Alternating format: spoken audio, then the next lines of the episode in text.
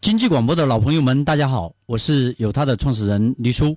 创业点亮人生，时代为你燃灯，请大家收听 FM 幺零幺点五创客帮，加入经济广播创业者微信社群 CKB 幺零幺五，让创业干货飞一会儿。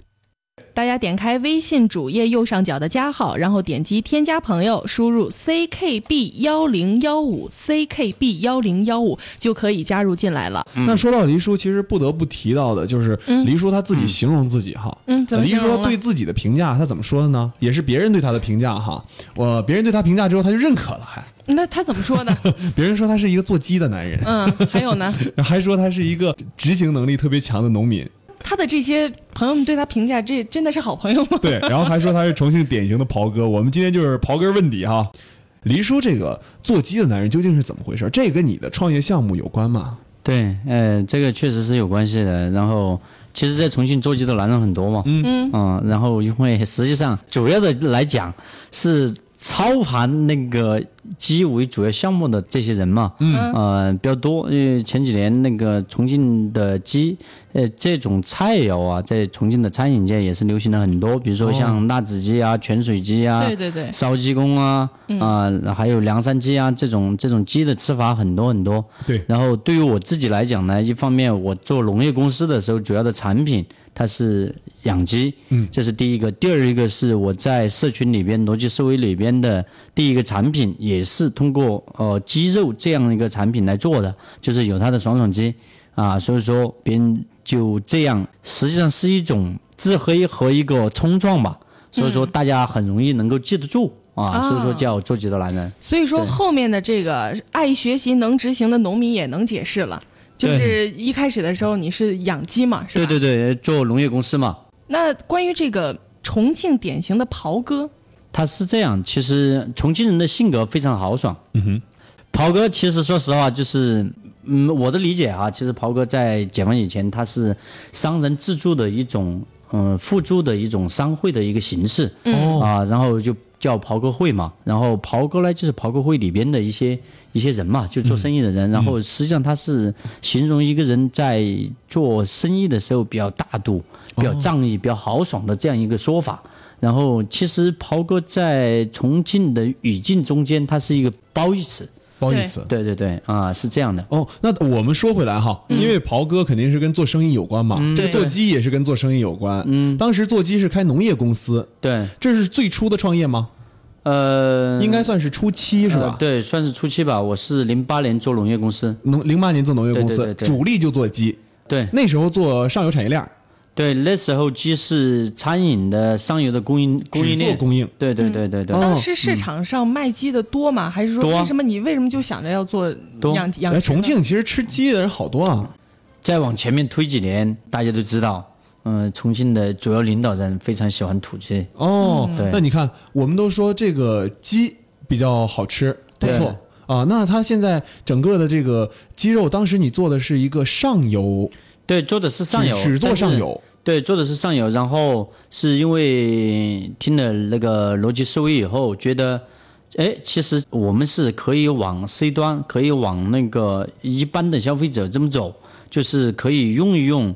呃，网络的这样一个工具吧，哦就是我们身处在这样一个互联网的这样一个时代，实际上是可以把这个网络把它运用的好的，而不仅仅是只做上游的供应链。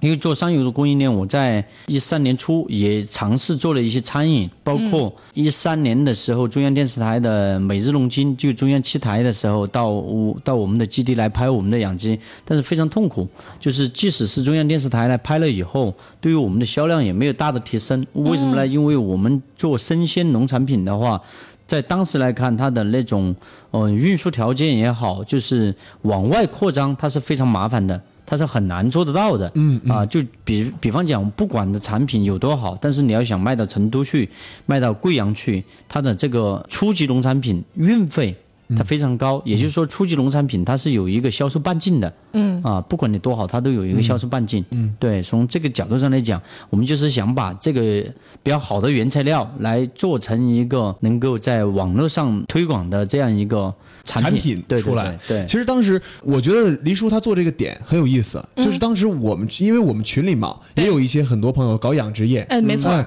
就今天我们社群里面有很多的朋友，他还在搞这个初级养殖业。当时黎叔点了一点，就是说对。是有半径的，对就是你怎么做，初级农产品它是有半径的，然后对你怎么做加工加工农产品以后，它的销售半径会极大的扩张。对，其实我觉得今天这期节目特别适合群里面的一些朋友听一听哈，没错。这都是从都是做农业公司出身的，啊哎对。很多朋友都做农业公司出嗯身，但是他们没有找到做农业公司的一个方向。当时你是通过逻辑思维，当时找到能把这个初级农业链接到 C 端这一方这个办法。然后你也做了第一个你的呃这个产品吧，应该叫做。对对对。啊，当时这个产品也是有它命名的，对，有它有它这个品牌是完全源自于逻辑思维。嗯，我第一次在逻辑思维露脸就是发惠来士嘛，然后目前为止我在全中国的罗友七百万罗友中间呢，确实是算发惠来士在全国都算发的最多，呃，哦。第二名，第二名。第二名。哦，发过五次。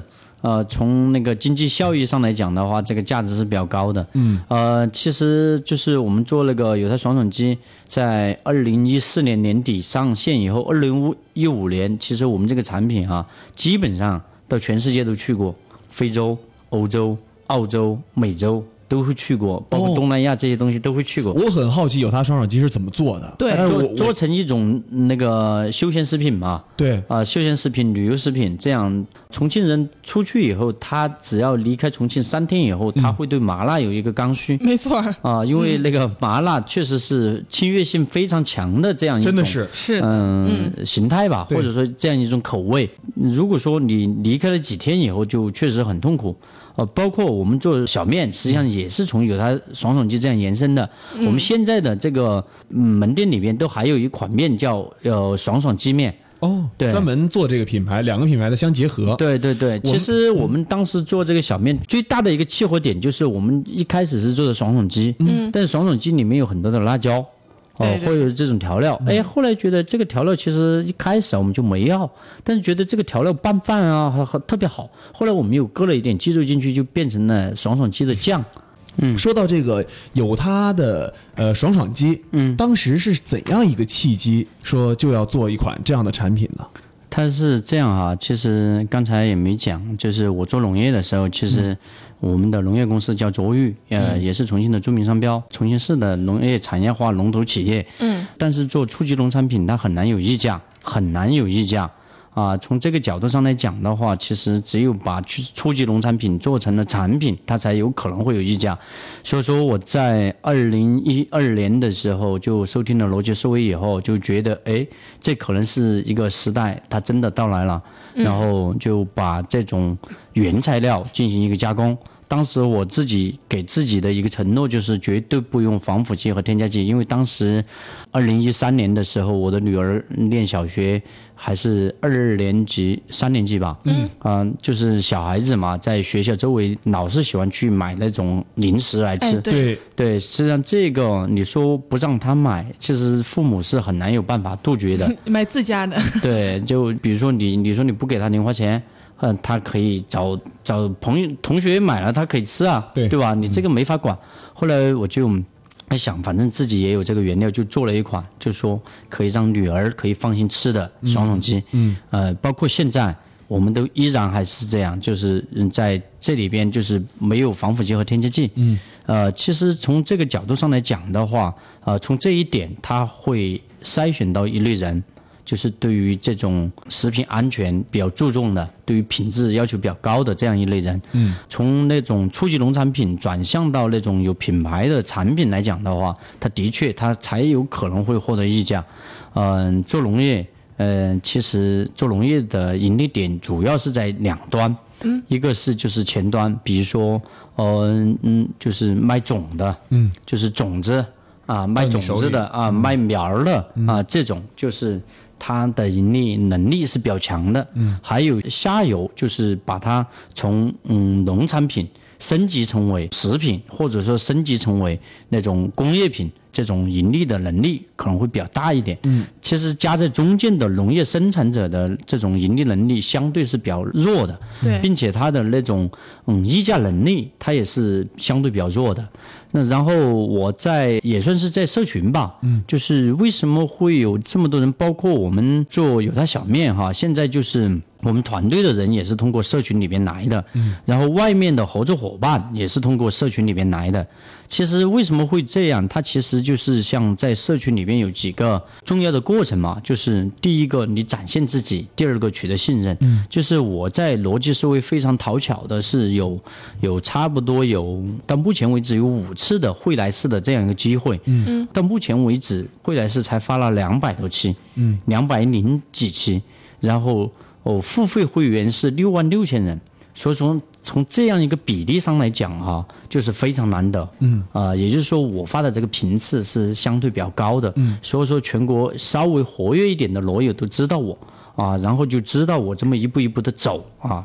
所以说，从这个角度上来讲呢，就奠定了我在社群里边有一定的知名度或者说有一定影响力的这样一个基础。那个会来式是什么东西呢？它是逻辑思维会员的一种特殊的福利。哦，因为逻辑思维的会员是两种嘛，一种是两百块钱，一种是一千二百块钱。嗯，对，这是他的会员。但现在因为逻辑思维融资以后，他已经不再招募会员了。嗯，在二零一四年年底就是最后一次，就二零一五年开始就不再招募会员，他就不把这个会员费作为他自己的一个收入嘛。这一点来讲，我也是非常非常的敬佩罗老师，因为说实话，这笔钱不少哦，嗯，一年几千万，这笔钱就是秒到啊。啊、你要是给慢了都都给不进去，是在逻辑思维真的是这样。我我参加过，因为我对算是逻辑我是逻辑思维的第一期的铁杆，然后我在逻辑思维更早之前就就关注，就是他预告的时候我就关注他们的视频嘛，所以说是非常铁的铁杆，所以说他们的呃逻辑思维的整个一个过程中间，我都是非常了解的。所以在这样很多的这个过程中间，你付款付慢了，这真的是买不到啊。就是买东西是买不到的啊，它基本上是处于这样啊，然后。就是说到这儿呢，就也可以说一下那个创客公社。啊，就是创客公社呢，其实呃，我发起创客公社的初衷非常简单，就是大概是在二零一四年年底的时候，逻辑思维的会员非常的激情很高嘛，嗯，然后我自己呢也特别感谢逻辑思维给了我这样一个机会，然后让我从农业的从业者，然后转变成为一个食品或者说餐饮的从业者，叫互联网加餐饮。嗯当时那个时候可能是提这种这种提法。呃，当时很火嘛，对，就是当时说什么什么加上互联网都火了。对对对对对。啊为什么说当时这么认可逻辑思维？它给你带来了什么？它怎么样把把你们能够说带来知识性的一个补充？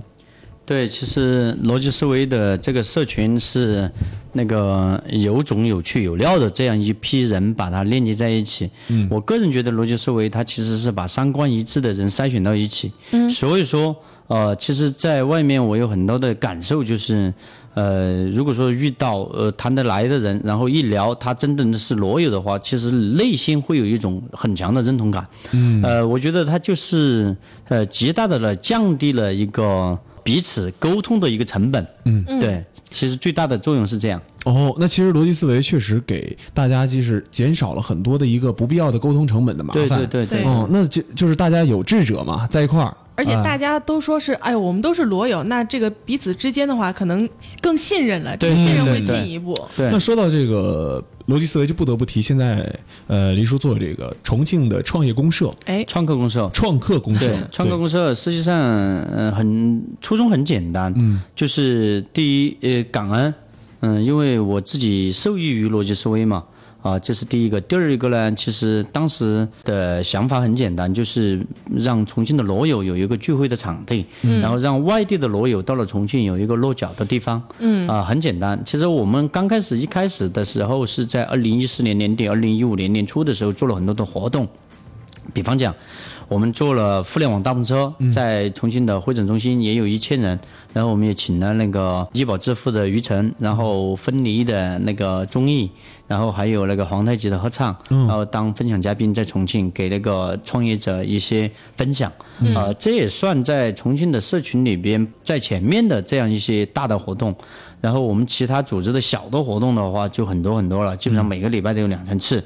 啊，然后随着时间的推移，就是这种分享的活动越来越多，全国性的这种大咖就免费的这种分享的活动也越来越多。嗯，然后我们也觉得，其实我们在这一块上不是强项，所以说就是创客公司也逐渐逐渐的转变成了一个，就是创业者在这样一个平台本身，他能够获取一些资源。然后来自己独立创业的这样一个平台，比如说我自己的有他小面，就有创客公社很多的这些罗友的一起共同的参与，也算是创客公社孵化的第一个项目。然后孵化的第二个项目有南开心的呃烧烤，在那袁家岗，然后还有就是我们发起人做的小开学车，啊，然后现在在重庆也很火。嗯，然后还有那个一个做学习的，就是培养那个小孩子的呃写字儿的。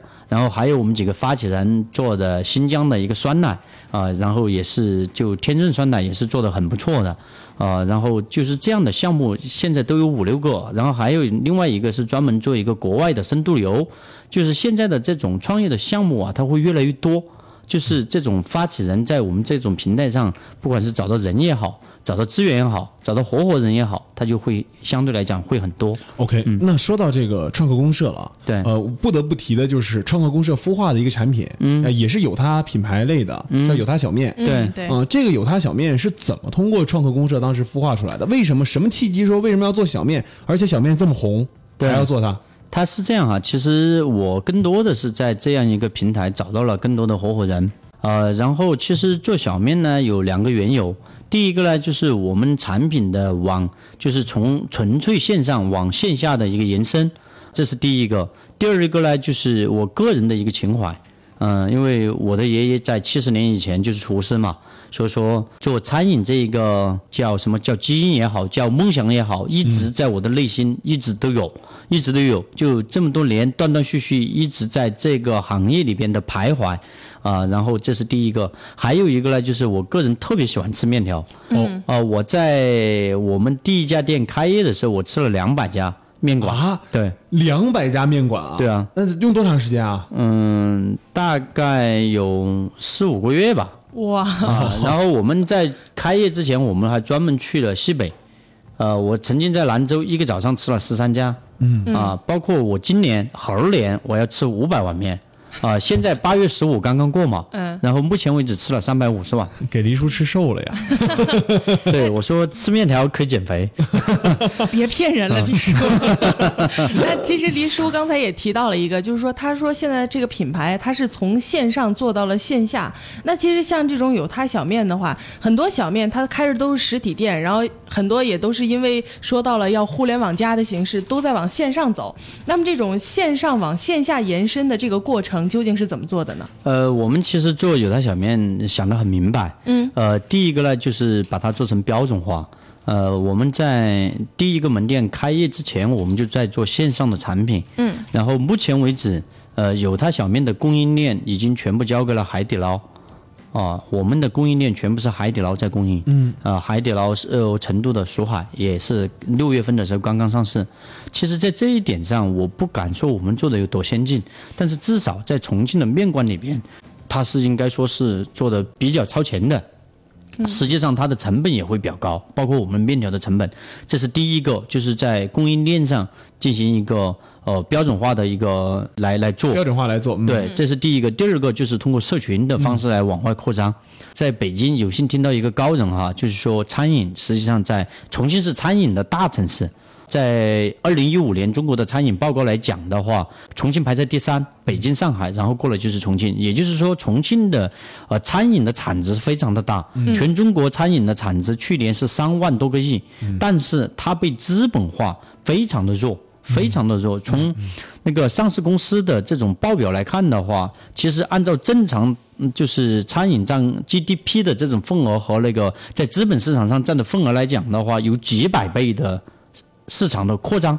但是为什么资本没有这么认同这个餐饮呢？它其实有很多细的根源，这个我们就不细来描述了哈。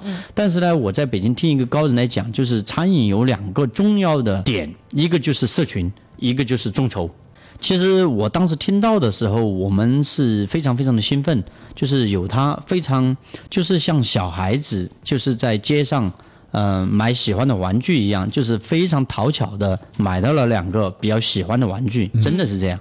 就是我们一直以来就是在追星的这一波哈，就是目前为止我们有十四家店，在这十四家店基本上都是采取这样的方式，嗯，社群和众筹的这样的方式在扩张。OK，我很想知道有他小面刚开始是用你自己的钱开起来的，还是说就是大家伙集中通过社区众筹了一部分的钱？对，呃，第一个门店有众筹一部分钱，但是主要是我们自己的钱。我听人家说有他这个品牌现在众筹一千五百多万了。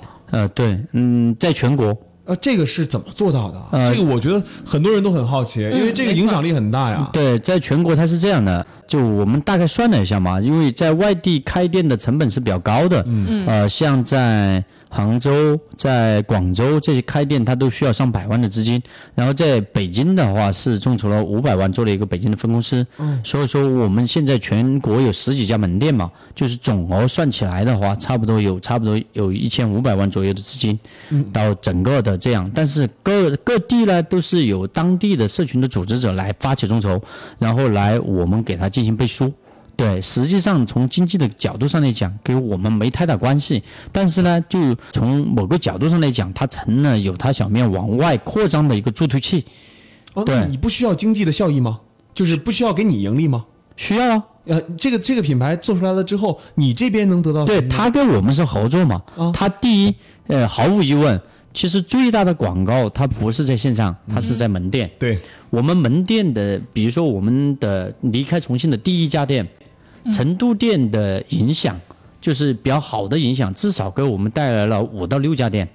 对，这么就是这种门店的广告影响力这么棒吗？嗯，它肯定的。哦，它只要你是开的好的门店的那种影响力，它一定是非常正向的。其实就看到效果了。对，因为你看，像现在我们小面来讲啊，有一句话是那个西贝的贾国龙所说的“异域的溢价”，就是同样的产品，你只有在外地去，你才有可能会获得更加更大的一个溢价的一个空间价值。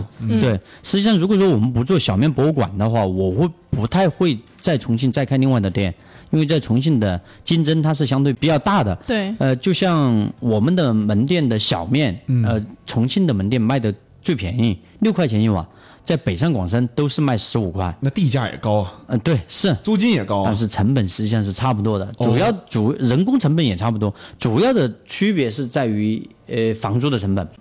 因为成都店是做的不错的，所以说现在成都有三个店，嗯，并且马上成都就可能有四个店、五个店，嗯，从这个角度上来讲，就是它会形成一个很快的一个集群效应，在一个城市里边。呃，因为我们其实一开始因为有了和海底捞的这样一个合作，我们其实是在全国不同的城市在铺店啊，它是这样的。